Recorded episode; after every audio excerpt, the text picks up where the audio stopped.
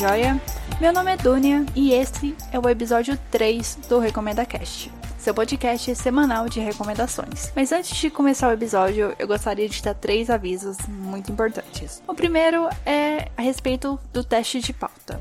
Nesses episódios iniciais, eu tô fazendo testes de pautas para ver qual se adequa mais ao meu tempo, ao meu ritmo de gravação e também qual funciona melhor com meus métodos de pesquisa e com o conteúdo que eu quero trazer para os episódios. Então vocês vão reparar que os dois primeiros episódios foram gravados de um jeito, esse vai ser gravado de outro jeito, provavelmente o próximo também vai ser gravado igual esse episódio 3 e com consequentemente, eu vou fazendo vários outros testes para descobrir qual estilo de pauta funciona melhor pro meu ritmo, ok?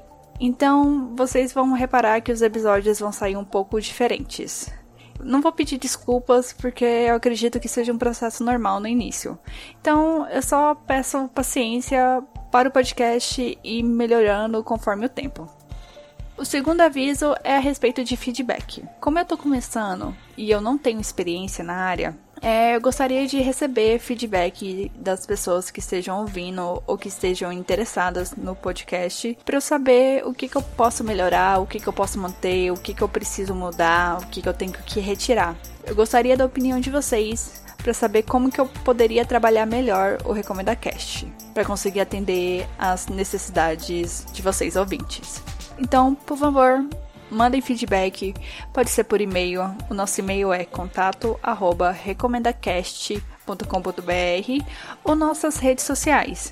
Já vou aproveitar o gancho para comentar sobre o terceiro aviso. Nos dois últimos episódios, eu comentei que vocês podem entrar em contato através do Facebook, do Instagram e do Twitter. Eu decidi nem ativar a página do Recomenda Cast no Facebook, porque eu achei que seria um trabalho a mais para mim, como eu comando esse podcast sozinha. Então eu resolvi excluir uma rede social para eu conseguir até utilizar melhor meu tempo para outras coisas, além da gravação, além da pesquisa. Então eu procurei determinar quais redes sociais eram mais importantes no meu ver, para a divulgação do podcast, então eu decidi manter o Instagram e o Twitter. Então, voltando para o aviso 2, por favor, mandem os feedbacks ou pelo e-mail, que é o contato arroba recomendacast.com.br, ou pelas nossas redes sociais, que agora é o Instagram e o Twitter, no arroba recomendacast.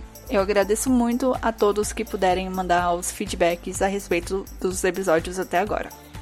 O episódio de hoje é dedicado a um anime que compõe a minha trindade de melhores animes. Junto com ele está Fullmetal Alchemist Brotherhood e Death Note. O terceiro anime que eu montei esse episódio para comentar sobre ele é o Code Geass, ou Code Geass, você escolhe o jeito que você pronuncia. Eu pronuncio Code Geass, mas é o Code Geass Lelouch of the Rebellion. Eu quero deixar bem claro, logo no começo, que essa história tem bastante derivados. Eu vou focar só no anime, ou seja, eu vou comentar só as duas temporadas do anime. Não vou entrar em detalhes sobre mangá, OVAs, sobre filmes e sobre outros produtos, outros derivados de Code Geass. Então, o episódio é totalmente dedicado ao anime, ok? Bora conversar sobre esse anime maravilhoso?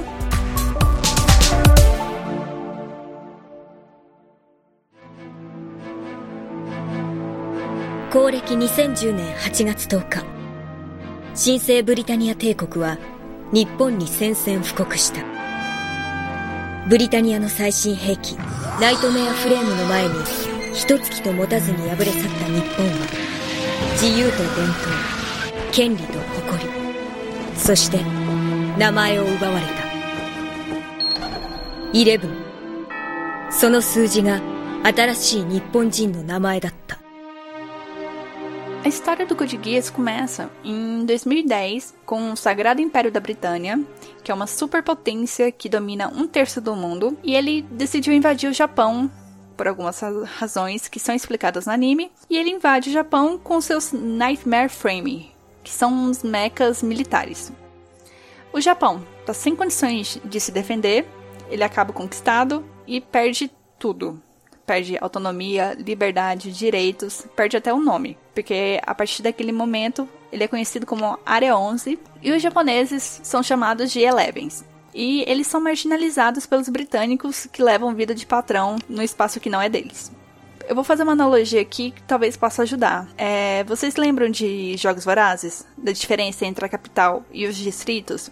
Então, imagina aquilo aquelas roupas bufantes, aqueles penteados estranhos da capital, com a pobreza, com os perrengues que aconteciam nos distritos, no mesmo espaço, porque aqui os Elevens e os britânicos convivem na, é, na mesma cidade, só que os britânicos se inspiraram naquele visual de Luís XV para montar os trajes. Então, imagina pessoas vestidas com perucas e roupas cheias de babados, convivendo com outras pessoas passando fome, marginalizadas no mesmo espaço. Mas antes da invasão do Japão, é importante comentar uma série de acontecimentos que aconteceram, uma série de acontecimentos que aconteceram, obviamente. Mas acontecimentos que, que desencadearam eventos importantes na história de Code Geass. Antes da invasão do Japão, a imperatriz britânica, Marianne, que é a mãe do Luluxo, e da Nana Lee, ela é morta durante um ataque terrorista dentro da própria casa. Ou seja, os terroristas tiveram a ousadia de invadir um palácio da realeza e matar a imperatriz. Só que no momento do ataque, a imperatriz ela estava acompanhada da Nana Lee. E a imperatriz morre e a Nana Lee fica tão traumatizada com ver a mãe dela morrendo que ela acaba ficando cega e perde os movimentos das pernas, ou seja, ela fica paralítica. E aí o que que acontece? O Luluxo, que é um garotinho assim de 10 anos, a Nana devia ter uns 6 ou 5, 4, alguma coisa assim. O Luluxo, com seus 10 anos, vai tirar satisfação com o pai, que é só o imperador da Britânia. E ele chega pro imperador e fala assim: então, é, você vai tomar alguma atitude para descobrir quem matou minha mãe, quem fez isso com a Nana Lee. O imperador, o Charlie, simplesmente dá de ombros, fala assim: foda-se, problema seu, sinto muito. Na verdade, ele não fala sinto muito, mas só por essa petulância de estar tá me enfrentando, você vai ser deserdado. O que teoricamente não vai fazer nenhuma diferença na vida do Luluxo, porque ele era o 17, 13 na linha de sucessão. E ele e a Nanali são mandados como moeda de troca para o Japão. Lembrando que isso foi antes da invasão. Eles são mandados para o Japão e alguns meses depois o Japão é invadido. Depois de todo esse flashback, é, a gente volta pro momento presente do anime, que se passa em 2018, oito anos depois da invasão do Império da Britânia ao Japão, que agora é a Área 11. O Luluxo e a Nanali continuam no Japão, só que eles estão escondidos é, escondidos assim. Ninguém conhece a verdadeira identidade deles. Todos que convivem com eles acham que eles são nobres britânicos. É, é o diretor do colégio e a neta dele que sabem que eles são da realeza.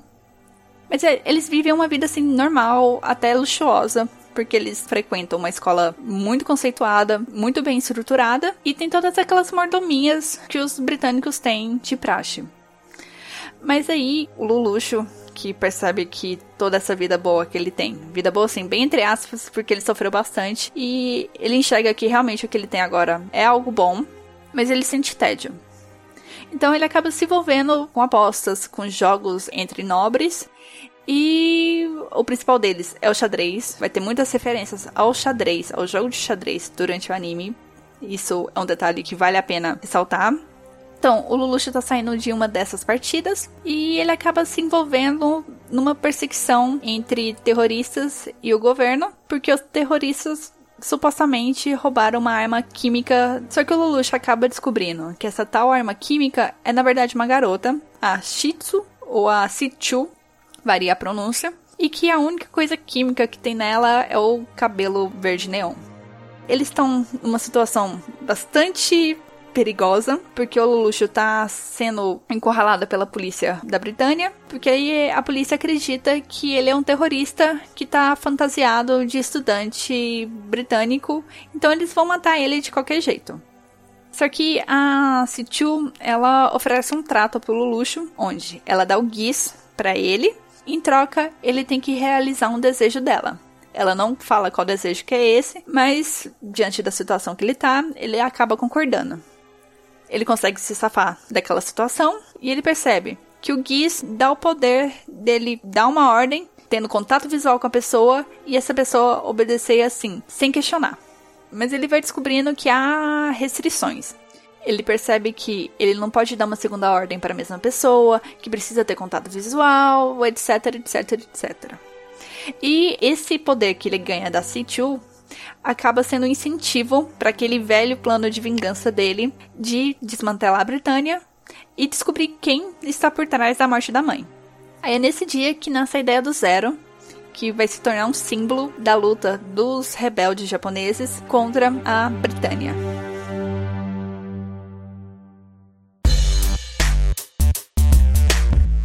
Passando agora para o bloco das informações técnicas, Code Geass foi lançado em 2006, a primeira temporada. A segunda temporada, se eu não me engano, foi lançada em 2008. E cada temporada tem 25 episódios. Foram lançados vários materiais derivados. Mas isso não me chocou tanto porque na época o anime foi um baita sucesso e, claro, capitalismo sempre vai fazer as pessoas tentarem retirar o máximo possível de lucro de um produto que faz sucesso, né?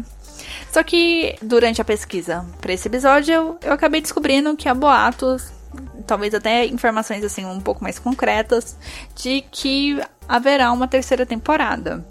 O que eu acho assim um erro gigantesco. Primeiramente, porque tudo bem, Code Geass é um anime muito bacana, fez muito sucesso na época. Então, por que 10 anos depois tentar retirar, assim, mais leite da vaca que já tá meio, assim, esquecida. E outro motivo é que o anime terminou tão fechadinho, tão bonitinho, com um final, assim, maravilhoso. Pra que estragar a história, né? O Code Geass foi lançado pelo estúdio Sunrise, que é um nome bastante forte da indústria japonesa de animação, e ao contrário do que é meio que regra em animes, o Code Geass não foi inspirado em um mangá. Na verdade, ele é uma história original que virou anime e logo depois virou um mangá. Outro detalhe que é muito importante ressaltar é que o mangá não é da Clamp. Eu vou aproveitar o gancho para falar delas. Para quem não conhece, a Clamp é um coletivo. Eu vou usar a palavra coletivo porque ela tá muito na moda hoje em dia e ajuda a meio que definir o que elas são. A Clamp é um coletivo de quatro mulheres mangakas que são autoras assim de clássicos japoneses como Sakura Card Captor, Guerreiras Mágicas, Shobits, Tsubasa, não de futebol, outro Tsubasa. Elas são um nome assim de muito peso na área de mangá, na área de anime. Com certeza o nome delas foi um baita chamariz pro público assistir Code Geass. Porque assim, eu considero o nome Clamp quase um selo de qualidade no requisito história e visual. Então, o fato do anime ter o visual da Clamp meio que pode deixar entender que o mangá é uma obra delas, mas não. Elas só assinam o design de personagens do anime. E também quero aproveitar para comentar que eu adoro o trabalho da Clamp. Eu simplesmente amo Sakura, gosto muito de XXX Holic. Eu quero até aproveitar para comentar desse mangá em algum outro episódio, mas especificamente Code Geass o visual dos personagens me incomodou muito. Eu acho que sim. Principalmente porque dá para notar que a proporção dos olhos pro rosto do personagem não é usual. Então isso me incomoda bastante. Eu acho os olhos muito grandes para aqueles rostos bem finos que geralmente a Clamp desenha. Mas isso é uma opinião minha, não atrapalhou de nada em ver o anime mas é só um. É só um detalhe assim que pega um pouco pra mim. Para encerrar esse bloco, eu quero comentar sobre as músicas, tanto de abertura como de encerramento. Eu gosto de todas, já para deixar bem claro. Só que a minha preferida é a O2, que é a primeira abertura da segunda temporada e é uma música cantada pelo grupo Orange Range. Outra banda muito bacana que contribui no anime é o Flow, com duas músicas que, se eu não me engano, são duas músicas de aberturas. E também vale destacar os encerramentos, que além das músicas serem muito boas, eles contam também com. Eu acho que o termo rascunho não faz jus ao que é mostrado nos encerramentos, mas são trabalhos, são esboços, não sei, mas são artworks da Clamp com os personagens de Code Geass. Já nesses artworks, eu percebo que a proporção dos olhos pro rosto dos personagens não me incomoda tanto, porque assemelha muito com o traço delas nos mangás que elas produzem. Então eu não sei o que aconteceu nessa transição do estilo delas pro anime. Mas eu recomendo vocês assistirem todos os encerramentos porque é muito bonito. É um nível assim de detalhe muito grande e é maravilhoso porque é Clamp.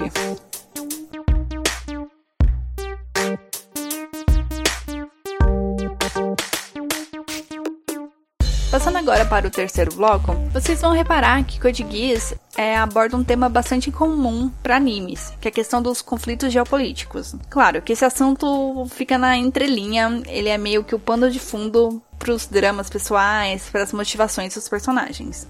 Particularmente, eu acho que isso funciona muito e que dá, assim, uma perspectiva e acrescenta na história porque é uma abordagem realmente que você não vê em animes. Porque com certeza é visto como um tema muito sério, às vezes até muito chato. Mas no Code Geass conseguiu deixar interessante, conseguiu deixar assim entendível quais são as disputas, por que que essas disputas estão acontecendo. Outro ponto bastante importante desses conflitos geopolíticos é que eles proporcionam questionamentos e conversas sobre as atitudes, sobre as motivações dos personagens naquele conflito entre o Império da Britânia e a Área 11.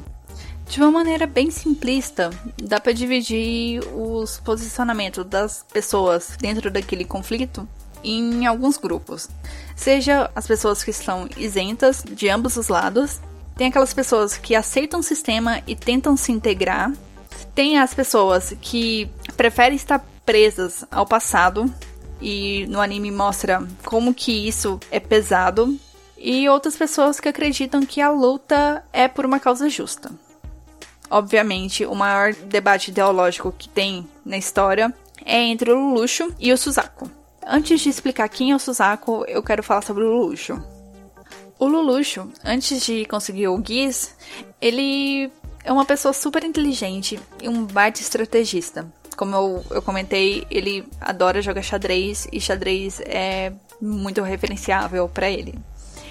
E, claro, ele é um adolescente e as motivações dele de se rebelar contra o Império da Britânia são bastante egoístas. É criar um mundo mais gentil, mais seguro, mais feliz para Nana Lee e descobrir quem tá por trás do assassinato da mãe. E isso acaba fazendo ele se transformar no Zero, que utiliza essa sede de vingança pelo Império da Britânia para libertar o Japão.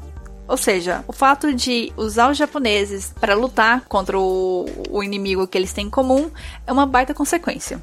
E detalhe, quando o Lelouch encarna essa persona do Zero, ele precisa continuar com a sua identidade escondida. Então ele usa uma máscara para os japoneses, nem o governo da Britânia, saberem quem ele é. Porque imagina, o símbolo da libertação dos japoneses é na verdade um herdeiro do trono do Império da Britânia.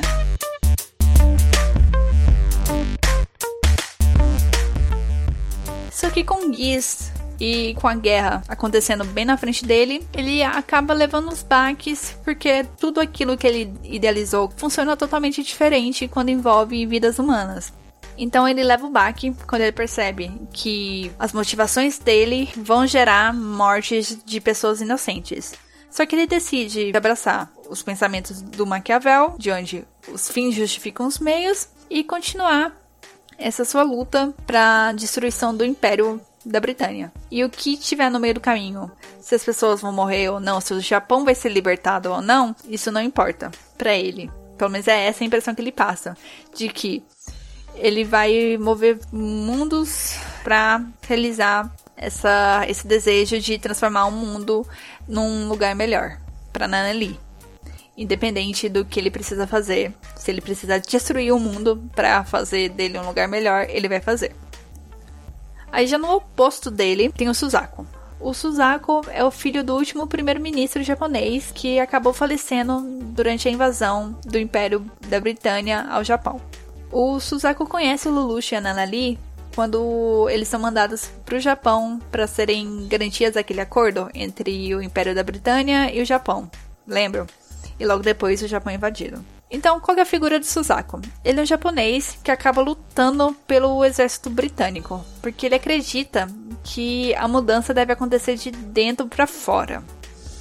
E que ela, assim ela vai se espalhar e atingir as demais pessoas sem o uso de violência. Eu acho o pensamento dele muito ingênuo. Mas vocês vão perceber que no decorrer do anime ele acaba mudando muito essa visão que ele tem do mundo e das pessoas. Se você for parar pra pensar que ele quer mudar o sistema que domina um terço do mundo e que ainda é o causador da segregação entre os japoneses e os britânicos, eu acho que passa da ingenuidade. Isso, assim, é delírio, é. tá vivendo, assim, numa outra realidade. Então, esse pensamento, essa ingenuidade do Suzaku, ela vai mudando conforme o anime, porque vão acontecendo coisas. Ele também vai sofrendo vários baques com os conflitos que vão fazer ele mudar essa visão do problema que ele está enfrentando. Outro ponto importante também do Suzaku, além dessa visão do mundo que ele tem, ele tá numa posição muito horrível, porque ele é odiado pelos britânicos, por ser um japonês que tá tentando se enturmar, assim, entre aspas, com eles. E ele é odiado pelos japoneses porque ele tá lutando pela Britânia. Então, quando o Zero surge, aquele ideal de liberdade, de esperança para os japoneses, o Suzaku, obviamente, ele não concorda com os métodos que são empregados pelo Zero. E tenta se construir como símbolo para os japoneses que não querem participar de conflitos que não querem usar da violência para conseguir a liberdade. Dá pra fazer, assim, pelo menos uns dois episódios falando desses embates ideológicos dos personagens. Mas eu vou seguir com a história. Agora para falar do Guias, ou Guias, vocês escolhem.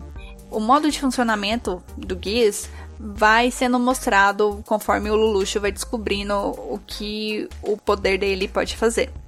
E ele, como é um garoto muito esperto, vai testando, vai entendendo como que ele pode usar esse poder que ele ganhou e que parece ser a chave para ele conseguir realizar o desejo dele de destruir o Império da Britânia.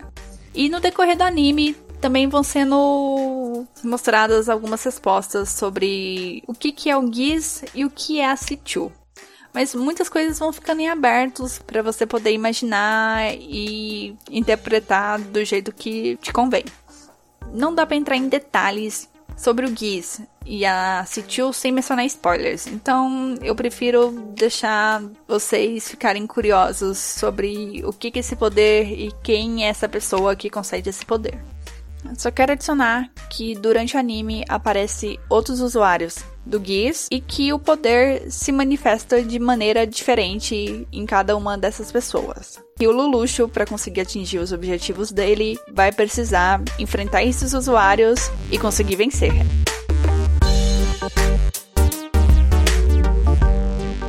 Além da trama ser bem detalhada, a história tem muitos personagens. Exemplo, só o núcleo da família real deve ter uns 15 pelo menos. Além de tentar decorar todos esses nomes, tem a questão dos mechas, porque como há muitas cenas de lutas, você precisa associar o mecha com o piloto que tá comandando ele. E muitas vezes dá para se embananar nisso. Mas como é um anime que prima por detalhes, vocês vão reparar que os modelos, as cores, os tamanhos e os poderes dos mechas conversam com os personagens que estão pilotando. Além de ser um show à parte, porque os designs desses robôs são incríveis. Tipo, vocês vão reparar quando estiverem assistindo o anime, eu espero que vocês assistam realmente, que o mecha da Kalen, realmente o nome dela é Kalen, não é Karen, é Kalen, que é o, o mecha dela, que é o Guren, ele é todo vermelho para combinar com a roupa e o tom de cabelo dela. Já o do Suzaku, ele é branco e dourado e é batizado de Lancelot para remeter aquela ideia do cavaleiro branco que vai salvar o dia. O do Zero já é todo preto com detalhes dourados para criar aquele contraponto e enfatizar a dualidade entre bem e mal, bem entre aspas, porque eu não considero o Zero como um vilão, eu considero ele mais como um anti-herói. E eu não diria que o Suzaku também seria o herói, ele também estaria para um anti-herói, só que um anti-herói menos anti-herói do que o Zero. Assistindo o anime, vocês vão entender. Para encerrar esse bloco e falar sobre os spoilers, é, eu quero trazer uma problematização que acabou me incomodando muito durante os episódios, que foi a sexualização de algumas personagens. É, eu vou falar especificamente aqui da Kalen e da Vileta, que são as situações assim que gritam, que, sério, pulam na sua cara. Mas a questão da sexualização acontece com outros personagens pontualmente, mas no caso dessas duas foi assim. Me incomodou. Me incomodou bastante. Esse suspiro foi de lembrar das situações e ficar assim, por quê? E pra quê, né?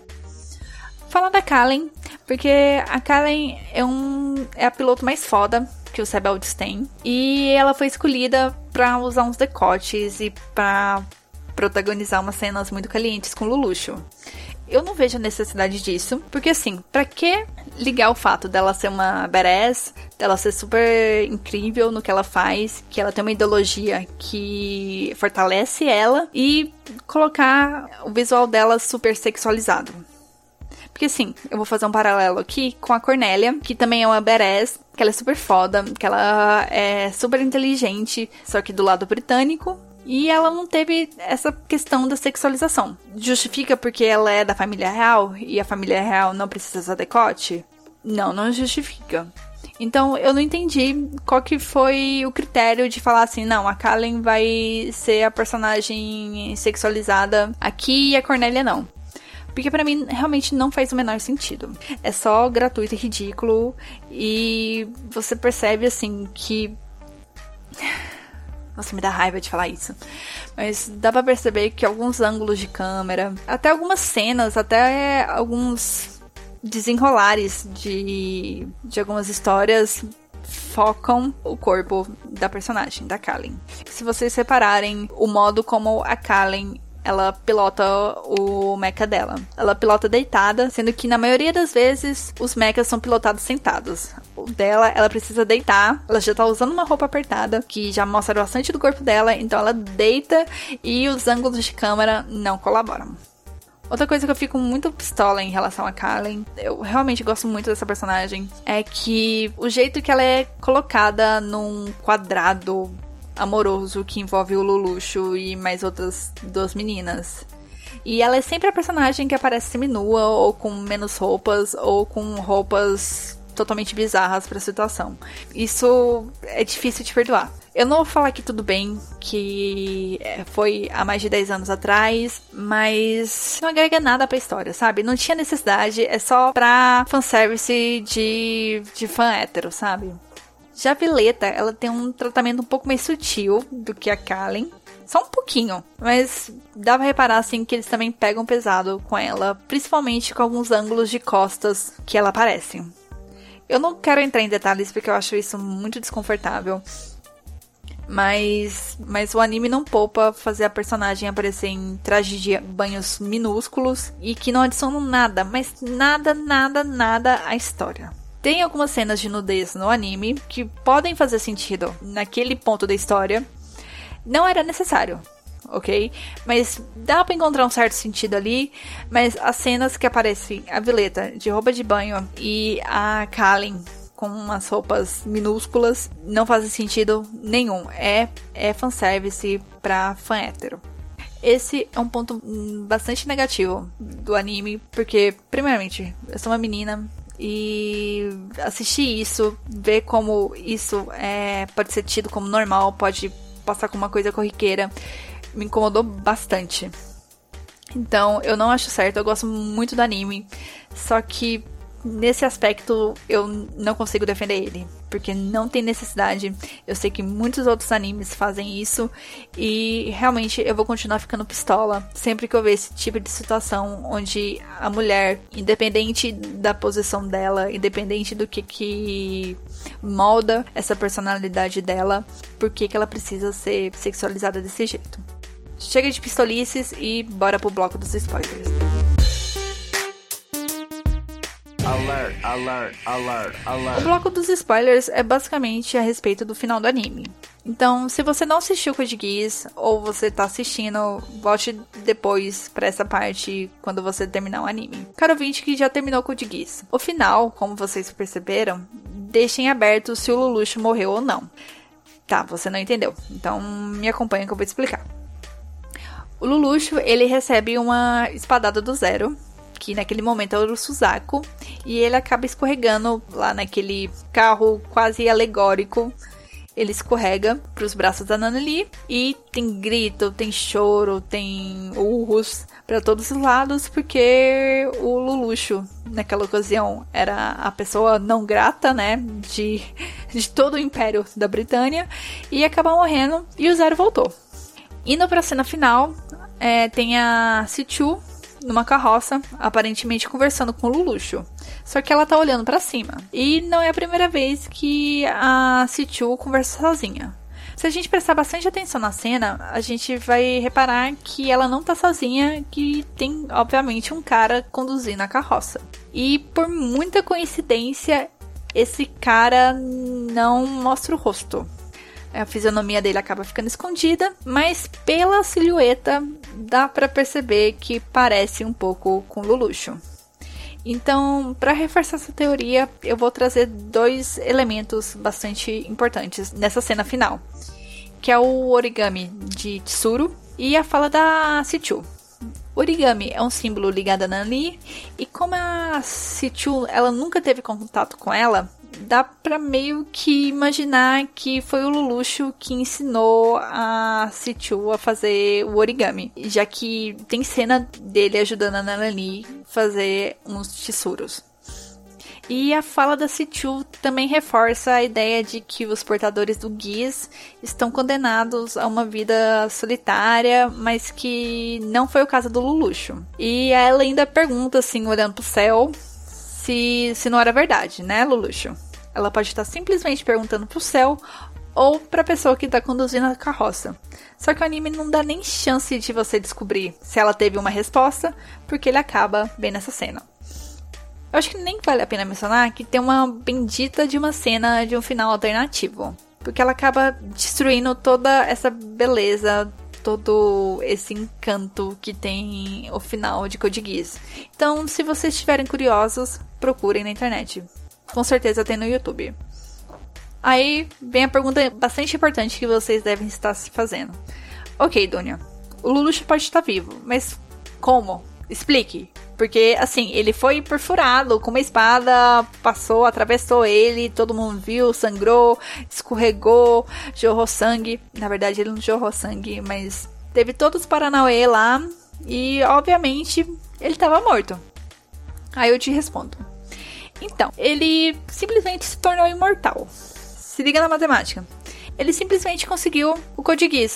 Como a Sichu mantém o Code dela, o único que sobrou que ele podia ter tomado era do Charles, o pai dele. Então, agora a gente vai entrar assim, bem a fundo na parte das especulações. O que, que acontece para você obter o Code? Você precisa A. Desenvolver o Geass ao máximo, ou seja, ter o símbolo do Geass nos dois olhos e, obviamente, não conseguir controlar eles. E B. Matar o atual mestre do Code Geass. O Lelouch acaba cumprindo os dois requisitos, já que ele tem o símbolo nos dois olhos e ele mata o pai durante a conexão Ragnarok. Sabe aquela cena em que ele manda o pai desaparecer? Dá para ser considerada como homicídio, como ele matando o pai. Dessa maneira, o Luluxo consegue o Code Geass, mas me foge explicações de como o Geass dele continua funcionando normal. Mas eu posso tentar jogar aqui algumas explicações de que o Geass funciona de maneiras diferentes para cada usuário. Dá para aceitar, assim. Mas agora eu quero jogar a carta que coroa toda essa teoria. De que quando o Luluxo é morto com a espada lá do zero, ele escorrega para os braços da Nanali, já meio moribundo. E quando ela toca a mão nele, a Nanali começa a ter uns vislumbres de todo o plano do irmão com Suzaku. Esse é um flashback muito parecido com o que a Sichu utiliza no Suzaku para fazer ele parar de atacar o Luluxo naquela batalha logo no começo da primeira temporada. E a única explicação para Nanali ver esses flashbacks é que o Luluxo adquiriu o Code Geass. Então, é essa teoria de que o Luluxo não morreu porque ele tinha adquirido o Code por ter matado o pai dele. Mas se você quer acreditar que ele morreu e que a Situ tá simplesmente conversando sozinha, sem problema. Mas eu acho bacana trazer essas teorias, essas possibilidades, principalmente quando elas têm fatos assim bastante concretos, que o pessoal não puxou lá do fim do mundo para tentar convencer de que essa teoria poderia ter acontecido.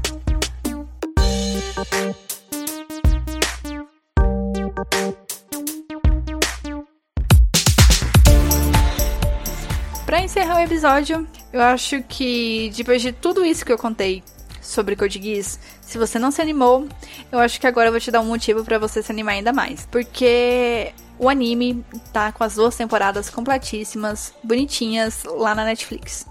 Eu só quero dar ênfase que é com áudio original e legenda.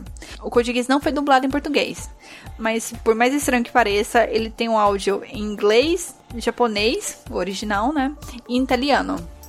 Eu assisti alguns pedaços em italiano e eu achei que foi bastante divertido. Mas eu recomendo que assista no áudio original, porque o original é sempre melhor.